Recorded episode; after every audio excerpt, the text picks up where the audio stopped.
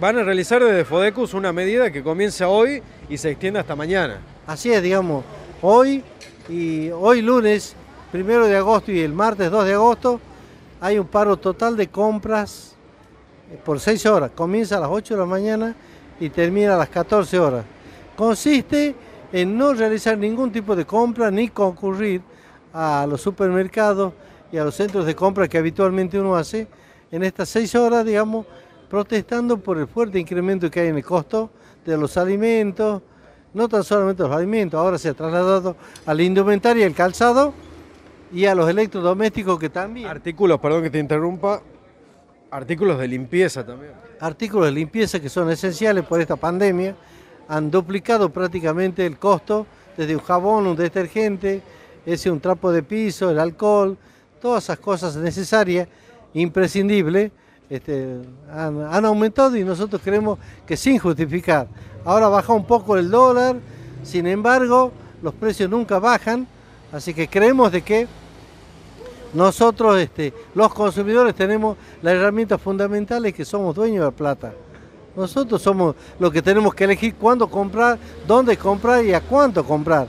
Así que si esta medida, esta herramienta de protesta que tenemos, que es pacífica, la acatamos todo, van a bajar solo los precios y algún día vamos a, nosotros vamos a ser los formadores de precios. En tanto en cuanto eh, acatemos este tipo de medidas fuertes. José, ¿qué, es lo que ven desde Fodecus esta falla en cuanto a los productos que no están en las góndolas, que no es el mismo precio el que figura y el que cuando uno llega a la caja y abona, o, si no están los precios en las góndolas, faltantes también? ¿Qué es lo que ustedes ven que, como dije recién, este tipo de fallas en los supermercados? En primer lugar es un delito, es una deslealtad comercial. No publicar un servicio o hacer una publicidad engañosa es una deslealtad comercial, está penalizado por ley y de alguna manera tiene que ser denunciado. El organismo acá en Tucumán es la División de Comercio Interior y el teléfono siempre hay que recordar 452 5080 y 452 5081.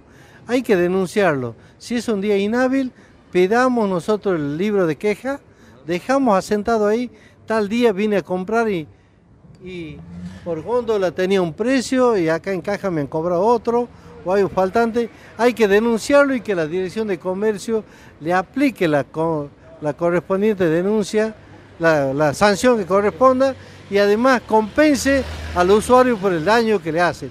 Pero es algo penalizado por ley, es una deslealtad, es cobrar un fijar un precio en góndola y cobrar otro en caja.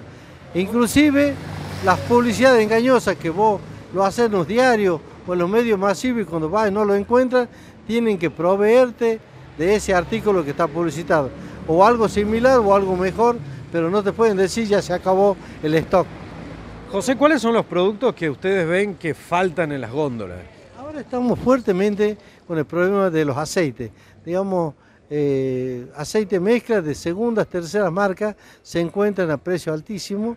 También hemos visto que harinas que teníamos de 4 ceros, antes 3 ceros tampoco hay, han aparecido otras, algunas marcas importantes de hierba también, y por sobre todas las cosas, lo que más observamos en el tema de los lácteos, las leches carísimas, entonces suplantan con otro tipo de, de leche a precios igual que si fuera de primera, así que estamos teniendo faltantes en esos rubros, entre otras cosas. Sí.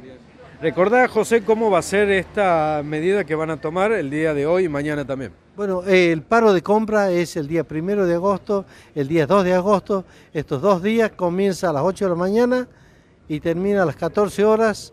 Y le estamos pidiendo a todos los consumidores, acompáñenos ni siquiera le estamos pidiendo que salgamos a la calle. No compremos seis horas, hay que sacrificarse. Toda lucha requiere sacrificio.